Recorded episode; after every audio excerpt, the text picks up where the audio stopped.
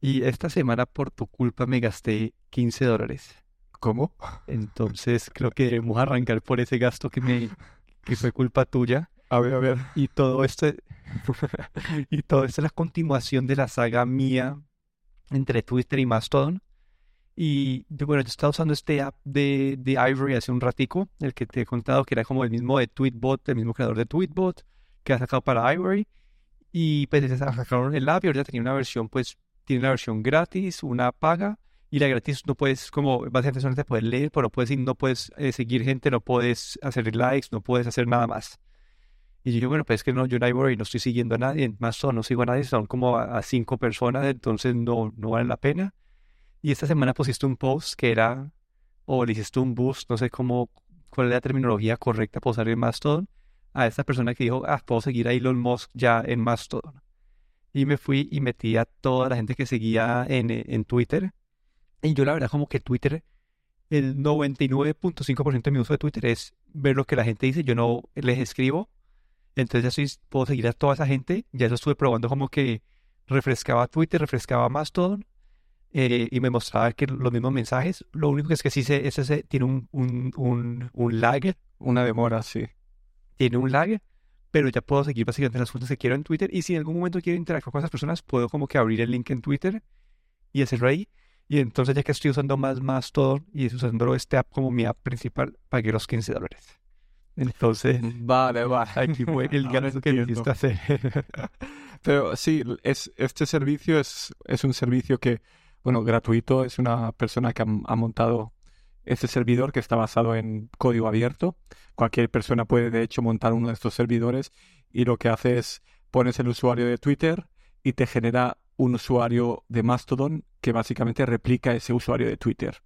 Y lo hace bastante bien, como dices tú, hay una pequeña demora entre, entre los tweets y, y lo que sale en Mastodon. Utiliza su propio servidor. Y, pero bueno, es es una manera de poder, eh, digamos, si estás entre los dos mundos todavía y no sabes hacia dónde van a ir las cosas, pues por lo menos te puedes ir hacia Ivory eh, o hacia Mastodon, perdona, utiliza aplicaciones como Ivory, por ejemplo, y puedes estar siguiendo a toda la gente que seguías en Twitter. Ahí no puedes, como dices tú, interactuar, pero siempre eh, tienes ahí un link al Twitter y puedes ir y responder. Yo creo que es una manera bastante limpia, digamos, de pasarse a, a Mastodon y bueno, yo lo aconsejo. Eh, sí que hay la gente, sobre todo en el mundo de tecnología, creo que lo comentamos la semana pasada, sí que hay mucha gente que se ha movido eh, y hay otra gente que no. Pero bueno, es una manera de estar a través de este servidor. No sé si podrías ahí dejar en las notas el, el servidor. Y bueno, hay, hay algún otro servidor también. Vamos, creo que vamos a ir viendo más de esto. Y bueno, es una manera eh, de poder migrar a Mastodon sin que sea un gran esfuerzo. Entonces yo por ahora quedé contento con eso y así sí ese app que me habías compartido de Twitter, que todavía no estaba funcionando, eh, deja de funcionar, también tengo esta alternativa. También. Pero yo te decía que...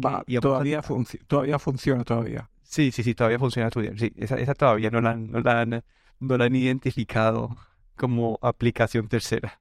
No, sí, yo, creo que eventualmente van a bloquear todo el API. Sí, yo creo que esto depende del número de llamadas que la aplicación hace al API oficial de Twitter. Entonces, si aumentan los usuarios en esa aplicación, básicamente la van a cortar. Yo creo que ese es el, es, al ser una aplicación que utiliza poca gente, todavía eh, y no hará tantas llamadas a la API o, a esa interfase de Twitter, pues ahí la dejan. Pero en el que pasa, en el momento en que pasa, creo que un, un número de llamadas a Twitter por minuto o por hora, creo que ahí es cuando la cierran.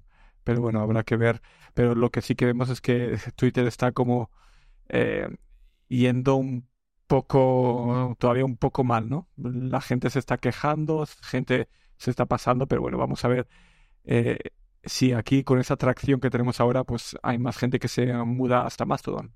Y ahí lo que vi es que esta semana hubiera problemas con la infraestructura, gente que no, no estaba recibiendo sus notificaciones de o no le estaba agrupando los mentions correctamente en Twitter. la gente que, la gente que pues es, la gente que es de alto perfil, que son, eh, que si se pone a ver todo su timeline de, de, cosas no, no, no lo termina de usar nunca, pues están, usualmente usan la parte de, las mentions y todo eso para, para hacer su interacción y dicen que no había no estado funcionando, entonces ya poco a poco se ha ido, sí, Y ahí vi que Mark Gurman, pues, que es un, un, alguien un poco más mainstream en el mundo de la tecnología, ya abrió su cuenta de Mastodon. Falta que MKBHD abra la suya propia.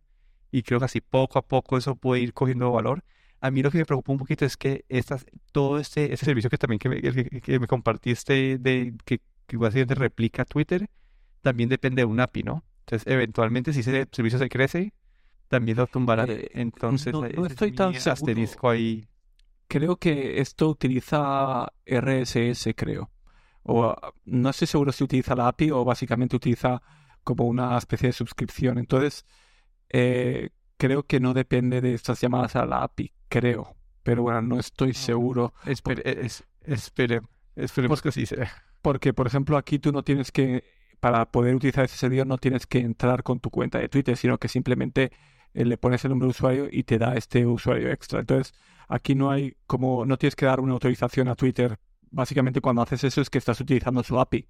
Como hacen cuando ah, utilizas una aplicación de terceros, tienes que autorizar esta aplicación en tu cuenta de Twitter, pero en este, caso no lo hace así. Creo que simplemente utiliza una especie de RSS o modos de lectura. Así es que en ese aspecto yo creo que no hay problemas. El único problema que veo es que si estos servidores empiezan a, recargarse demasiado, pues a lo mejor tiene más demora para, para pasar estos tweets a, a Mastodon. Pero bueno, creo que es fácil incluso montarse su propio servidor. Si eres un poco manitas de la tecnología, pues puedes hacer este servidor. Si tienes un, un dominio, por ejemplo, comprado, pues te puedes crear el servidor en, en una computadora que tengas en casa y utilizar tu Sí, propio dominio. sí. Por ahora se ha sido un salvavidas.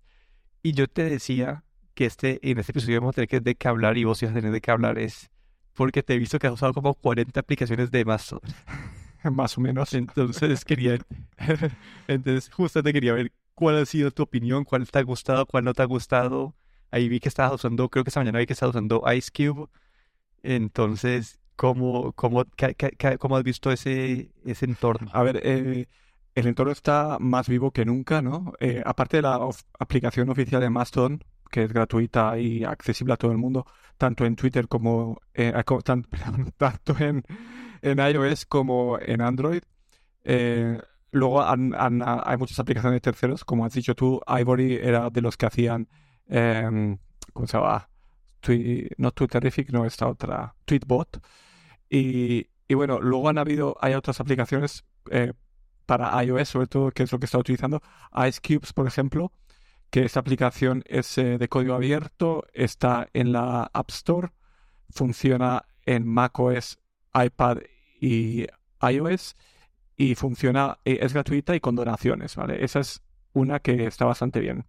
Luego hay, hay otra que todavía no está en la, en la App Store, que ahora mismo está en, en modo beta. Bueno, hay dos que están en modo beta. Una de ellas se llama Woolly, como de lana, Woolly, eh, for Mastodon. Y esta aplicación está ahora en desarrollo, funciona en iPhone, iPad y macOS también. Y está bastante bien. Eh, el desarrollo es un poco más, va un poco más despacio que, que en otras aplicaciones como puede ser Ivory o, o Ice Cubes, pero también es, basta- es bastante bonita, digamos, el interfase iOS y lo único que todavía tiene algunos problemas o algunas cosas que no son, que no están muy, muy, muy bien hechas, como por ejemplo cuando hay un tut con muchas fotos, pues no puedes pasar entre las fotos, sino que tienes que quitar, que ver una foto, cerrarla, ver otra foto, cerrarla. Entonces, un poco incómodo. Luego, eh, a ver, otra aplicación también en, eh, de, de Mastodon eh, que está en beta todavía, eh, se llama, a ver, que era Mastut, creo que es, si bien recuerdo, espérate un momentito que mire. Hay, tan- hay tantas aplicaciones que es difícil. Por eso cuando yo, yo, yo he usado casi que todas vos, tú has usado bastante. Sí, eh, a ver, esta otra aplicación se llama, eh, bueno, ahora, ahora la buscaré. Eh, es una aplicación de una persona que hacía también una de, de iOS que se llamaba eh, Aviary. Creo que tú también has utilizado. Sí, se lo, se lo he usado. Y sí, y ahora ha hecho otra aplicación también para que es básicamente lo mismo, pero en, en Mastodon. Eh, también está en beta por ahora, todavía no ha salido y supongo que esa aplicación también va a ser de, de suscripción como era Aviary la versión 2. Y luego, eh, así como, bueno, alguna otra aplicación creo que también he probado, pero otra, otra cosa interesante me pareció es una aplicación web que se llama Elk, como, como creo que es como alce en, en castellano, creo que es, o, ciervo, ciervo creo que es, elk.zone o zone. Y esto es una interfaz web eh, para Mastodon que funciona en cualquier plataforma, en cualquier navegador, y es como una, como si digamos, una cara nueva a Mastodon, ¿no? A tu servidor de Mastodon. Puedes utilizarlo con cualquier servidor de Mastodon. Y en los dispositivos iOS, por ejemplo, parece que sea una aplicación nativa, básicamente. Luego lo puedes utilizar en Mac, lo he utilizado también en Windows y funciona bastante bien. Eh, también está ahora en versión alfa, eh, entonces bastante inicial.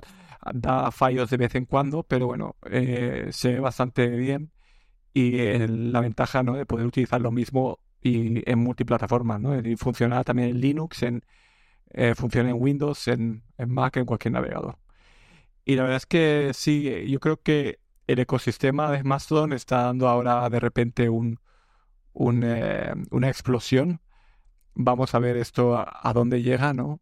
Y, y bueno, eh, creo que por ahora lo que he visto en Mastodon es que eh, hay mucha más conversación. Si tú realmente quieres interactuar con la gente, se puede interactuar mucho más. Hay muchos más usuarios dispuestos a interactuar. En Twitter eh, normalmente es más difícil, si no es que son gente que son amigos tuyos y te siguen y te responden, es mucho más difícil que gente que no conoces te responda, ¿no? Eh, pero bueno, ahora por lo menos tenemos, ahora tenemos estos dos, dos mundos, digamos, podemos ahí ahora hacer puentes de, de un lado para el otro, ¿no? Vamos a ver hasta dónde llegan. Y como tú has comentado, hay muchos muchos eh, gurús eh, tecnológicos. Creo que el que habías comentado antes es el que lleva el Daring Fireball, o cómo se llama este, este famoso. Ah, Mark Gruber, ¿no? Sí, Mark Gruber también se ha pasado y ha abierto su, su cuenta en Mastodon.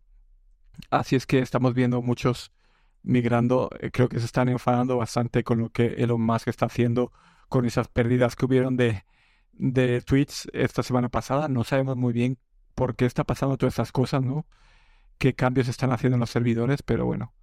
Em, yo lo único que hago es animar a la gente, ¿no? Que se pase a Mastodon. Es un poco más complicado el, el, sobre todo el seguir a otra gente, el descubrir otra gente. Siempre puedes buscar servidores, ir a esos servidores, ver si hay gente a la que puedes seguir y desde tu servidor pues eh, los puedes seguir. Eh, lo que tiene Mastodon es que es eh, multiservidor y puedes interactuar con cualquier servidor, ¿no?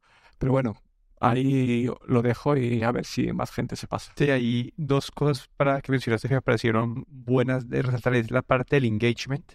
Eso he notado que eh, los tres posts que he hecho en Mastodon, los, ha habido más engagement, como que la gente me ha respondido de una. cuando uno pone un post en Twitter, como se demoran o nunca los ven o, o hay cero interacción pero los que he visto es más todo como la gente responde y eso me ha parecido interesante. Y la otra parte que mencionaste ahí también fue eh, lo del onboarding en Mastodon. Y creo que es la parte que a mí me su trabajo, que yo soy metido en esto y que me gusta todo el mundo de tecnología. Y es que escoger el servidor uno, uno, uno, es como overwhelming, ¿no? Como que uno llega y es todo, como te toca escoger el servidor y hay mil servidores que escoger y el problema es más todo en punto social, que es como el principal, eh, no está aceptando gente nueva, tiene que ser como, solamente por invitaciones. Entonces, eh, entonces para un usuario de a pie, como que eso puede ser un poco, sí, puede asustar un poco esa, esa parte. Sí, ahí yo he estado ya hablando con algunos amigos también que están pensando en abrir su cuenta paralela en, en Mastodon. Y el elegir servidor sí que es un poco, siempre un poco no problema, sino no sabes dónde ir. Y la otra cosa es que algunos servidores se puede abrir una cuenta inmediatamente, por ejemplo, mastodon.cloud. Y otros servidores, como dices tú, mastodon.social o otros, eh, tienen que, tienes que pasar con una especie de proceso de aceptación. Entonces tú eh, pides ahí tu número, tu número de usuario y entonces se aprueba, ¿no? ¿Cuánto tarda en aprobarse? Pues no lo sé, eh, puede tardar días pero siempre hay algunos servidores, ahí puedes filtrar y ver servidores eh, en los que puedes crear una cuenta inmediatamente. Así es que bueno, el Mastodon.cloud por ahora es uno de ellos, así es que lo recomiendo. Sí, o pedirle si, o que vos le envíes referrals a tus amigos de Mastodon.social, de que vos también tienes Mastodon.social. Sí, También puede ser, eh, creo, creo que son, son links que puede usar cualquier persona que están activos por siete días, entonces esa es una, una opción. Pues nada, si alguien quiere algún, algún referral que pregunte en Tecnocracia o en... Sí, también, sí, esa puede ser una, una opción. Y acá te quería hacer otra pregunta. ¿Has- aparte de, de probar 40.000 aplicaciones de Mastodon, ¿has tenido alguna otra, otro producto nuevo tecnológico en tu vida en los últimos meses o no? A ver. El, el, el, eh, así, el Apple Watch Ultra, por ejemplo, es el que me cambié, ya hice una, hicimos una review, pero así, así que yo recuerde, no, creo que he estado estos últimos meses bastante tranquilo.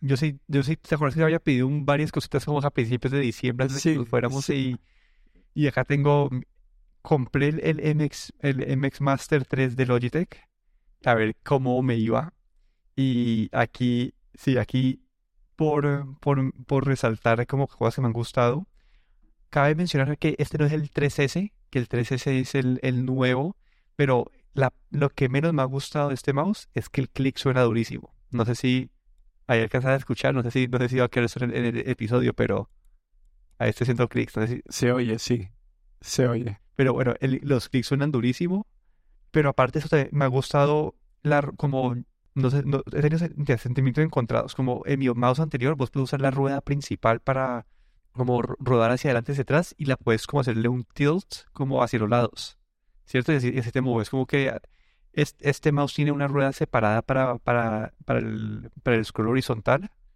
y lo he estado usando, uno se acostumbra, solo que después cuando voy a cambiar otro mouse ya no, ya no encuentro el, el, el coso del lado, entonces, pero me ha gustado eso, la precisión, pero creo que lo que más, lo que más me ha gustado también es la rueda como que, que es esa, esa ruedita para hacer scroll con momentum, entonces vos si, si haces, eh, la mueves suave, es como que de clic en clic, pero si la mueves rápido empieza a girar, pues empieza a girar súper, súper, mucho más rápido y puedes bajar un documento rapidito. Entonces das mucho control sobre la parte del scroll y esa parte me, me, me ha gustado. No he probado la parte multidispositivo. Pues en teoría puedes conectar eh, varios dispositivos eh, al tiempo y tiene un botoncito en la parte de abajo para cambiar. Y, y no me ha tocado cargarlo todavía. Como que ya, he visto una, la, la, la- el botoncito en rojo todavía, pero no, no me ha tocado cargarlo. Pero ergonómicamente y todo por ahora no me ha molestado. Yo, el otro que tengo es, ergonómico, el mouse también. Y por ahora no, no, no me ha molestado. Entonces creo que apruebo de este mouse. Ese es el, M- el MX Master 3, ¿verdad? Sí, el MX Master 3, sí. Dicen que, Sí, dicen que el- es, es el... sí, ahí solamente el- dicen que el 3S, algo que, que, algo que cambió de de esta versión a la otra es que redujeron el, el sonido del clic. Entonces, Exacto. Sí, eso es lo que leí yo también. Yo tengo también el, el MX Master 3, es el que estoy utilizando. Y bueno, todo lo que has dicho estoy de acuerdo. Eh, y sí, eh, tienes que acostumbrarte un poco a, a la rueda que tiene del lado, que otros ratones no tienen. La verdad es que es un ratón muy completo. Tiene también dos botoncitos al lado para ir, por ejemplo, hacia adelante y hacia atrás en, los navega- el navega- en la navegación web, por ejemplo, que es muy útil. El, y el scroll lo puedes cambiar en, eh, tiene un botón para que sea paso a paso o con esa inercia que la verdad para documentos largos, como dices, eh, funciona muy bien. Y la verdad es que yo también estoy muy contento, lo llevo utilizando como un año y medio, creo, o así, y se, la batería dura bastante, como eh, tal vez semanas, utilizándolo todos los días, ocho horas, eh, que lo utilizo yo en el trabajo, me dura semanas. De, de hecho, no me acuerdo cuándo fue la última vez que lo cargué. Sí, yo, yo por ahora he visto una luz roja, pero no sé si es que está desconectado o qué, pero todavía sí, todavía no, no, no he tenido Es el de batería, sí. Sí, todavía no sé. Y el otro producto fue la aspiradora. No sé, esta la hemos discutido ya como tres veces que yo, yo estuve, te- tenía la mía, la, la, la- una marca D-Bot. Después estuve mirando estas, la marca china, la, la, la Roborock. Y me terminé comprando una, una Rumba. Y la diferencia, no he podido calificar así como si es mucho mejor en, en cuanto a limpieza, pero es mucho más inteligente. Como que a mí la aspiradora anterior si yo dejaba los asientos en el piso o cualquier obstáculo se quedaba ahí y, se, y, y, y no podía seguir. Como que se pegaba contra el asiento y se quedaba trancada. O yo tengo un asiento en el cuarto que tiene como, como unas paticas de madera y siempre se quedaba trancada ahí. Entonces, para cuando ponía esa aspiradora, como no siempre era como el, una de cada cinco veces que la ponía con todos los obstáculos, pues, eliminados del camino, con que yo subo los asientos a una mesa, etcétera, etcétera. Eh, una de cada cinco se quedaba trancada y entonces uno tenía que venir y después de ponerla a cargar y después volver a arrancar el proceso. Con esta, desde la primera vez que la aprendí, que ni siquiera tiene el mapa hecho, eh, no se ha trancado ni una sola vez. Como que llega el obstáculo y es inteligentemente suficientemente inteligente para, para saber cómo evadirlo y no, y no, sí, que no le estorbe. Entonces, sí, yo estaba preocupado pues porque esto pues, era más cara que la, que la Roborock y, y pues que la D-Bot, pero, pero uf, la diferencia de, de inteligencia sí es... ¿Y qué modelo es de rumba? Yo me compré la i7 Plus, que viene con el, con el, eh, Con el con el, vaciador. con, con el vaciador, para sí. vaciar. Vale, vale.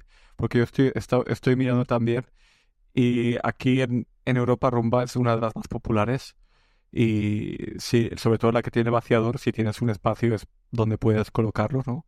La verdad es que yo también estoy pensando, pensando en comprar una y por lo que dices, pues parece bastante buena, ¿no? Sí, como es, la, la eh, yo la parte de la iniciativa todavía estoy dudando porque la otra sonaba mucho más duro, como que, pero no sé si ese, eh, si, si ese, el nivel de sonido sea equivalente al nivel de succión y de limpieza que tenga la aspiradora. Entonces todavía tengo que, lo que yo siempre hacía es que yo pongo el aspirador y después cuando paso el, para trapear, ahí es donde veo como el nivel de polvo que queda en el piso. Y con esa todavía no he podido probar, pues no, no he podido probar bien ese, esa, esa práctica. Entonces, pero por ahora apruebo y quiero ver cómo me va con la descargada de la bolsa después y todo eso, pero estoy contento. Ya como que me, la puedo, ya sin miedo, yo la puedo poner como que en, horario como que, no sé, los miércoles estoy en la oficina que se ponga a limpiar, porque sé que no, pues con los, van a haber obstáculos y no va a limpiar el 100% de la casa, pero que, no, que, que va a terminar su tarea de limpieza, que es lo importante. Con la otra no podía dejarla eh, si no quité todos los obstáculos, no la podía aprender porque segurísimo no iba a terminar el, el trabajo. Entonces, ah, y la otra parte que me gustó es que de uno te detecta, uno, uno programa los cuartos y yo le puedo decir, quiero que limpie este cuarto. Entonces, si, un día no, no quieres que limpie toda la casa y necesitas solamente que haga un cuarto, es fácil hacerlo desde la aplicación. Entonces, no sé, por ahora apruebo y ya entiendo por qué la gente se iba mucho por, pues, por las, por la rumba encima de las otras marcas y porque es la número uno. No he, no he probado esta Roborock que también dicen que es muy buena, pero eh, sí, prefiero no enviarle mis datos a los chinos de, de mi, de, de mi. Entonces, entonces fue por la rumba y creo que fue una decisión por ahora acertada. Y, y, bueno, no sé si, si ahí ya cortamos, pero después así por encima, ah, eh, te, no te quería usar- yo te, te contaba es que yo usaba el LastPass, acá hay una noticia importante de LastPass. Eh, LastPass confirmó, sí, acá por contar que LastPass confirmó que lo hackearon. No me digas. Y esa fue esa, esa fue esa hackeada que hubo en, en, en, eh, en abril, eh, como en agosto, que usaron, la- eh, usaron esta compañía tercera que, que maneja la cosa de desarrollo. Y, y bueno, y, los hackers se, se- listo, entraron, hicieron un par, se robaron el source code y volvieron a entrar después y se robaron la- las, las cajas fuertes o los vaults de, de, con las claves de los clientes de LastPass. Es decir, que en este momento los hackers tienen un, un archivo con, encriptado con todas tus claves. Entonces ahí tenés como el riesgo de que uno, si llegan a, quitarle la inscripción a ese archivo, van a tener acceso a todas tus claves. O dos, el, haber un incremento de un incremento en phishing, que van a tratar de hacerte phishing para que, para que les des tus claves LastPass y que después las puedan desencriptar. Entonces yo con todo eso que pasó con LastPass y la falta de transparencia de información y todo eso, hice la transición a One Password. Eh, obviamente cambié, yo, bueno, yo a la gente le recomendé que cambie sus claves principales, las, de los correos y, y bancos y cosas así importantes. Y yo sí cambié todas mis claves, aproveché y cambié todas, me el One Password cambié todas, entonces ya tengo puras claves random en todo. Y por ahora me gustó el One Password. Como que me gustaba el, el LastPass, eh, me gustaba eh, como la parte de que tiene su propio autenticador y cuando te pide el, el two-factor te, te, pingueaba a su, propia API y los eh, entrabas de una. Pero creo que en el resto de cosas el, el LastPass y el OnePassword son equivalentes y el OnePassword, no sé, ha funcionado bien. Y me gusta la integra- integración con el, con el, con el Mac. Y cuando estoy en Mac y quiero desbloquear el OnePassword, puedo usar el, Apple Watch para hacerlo. Entonces, sí, ahí me cambié. Ya no perdí mi confianza en, un eh, en LastPass y cambié todas, eso sí, cambié todas mis claves y arranqué básicamente de cero. Pero sí, ese fue un cambio grande.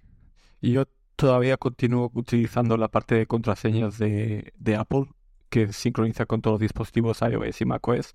Y por ahora, eh, lo único que cuando se hace Windows es un poco complicado. Bueno, tienes que coger el teléfono y mirarlo a mano y escribirlo a mano. Pero bueno, Sí, por bueno, ahora Bueno, es en Windows ya se puede, ¿no? Hay un iCloud para Windows que tiene el, que tiene el keychain.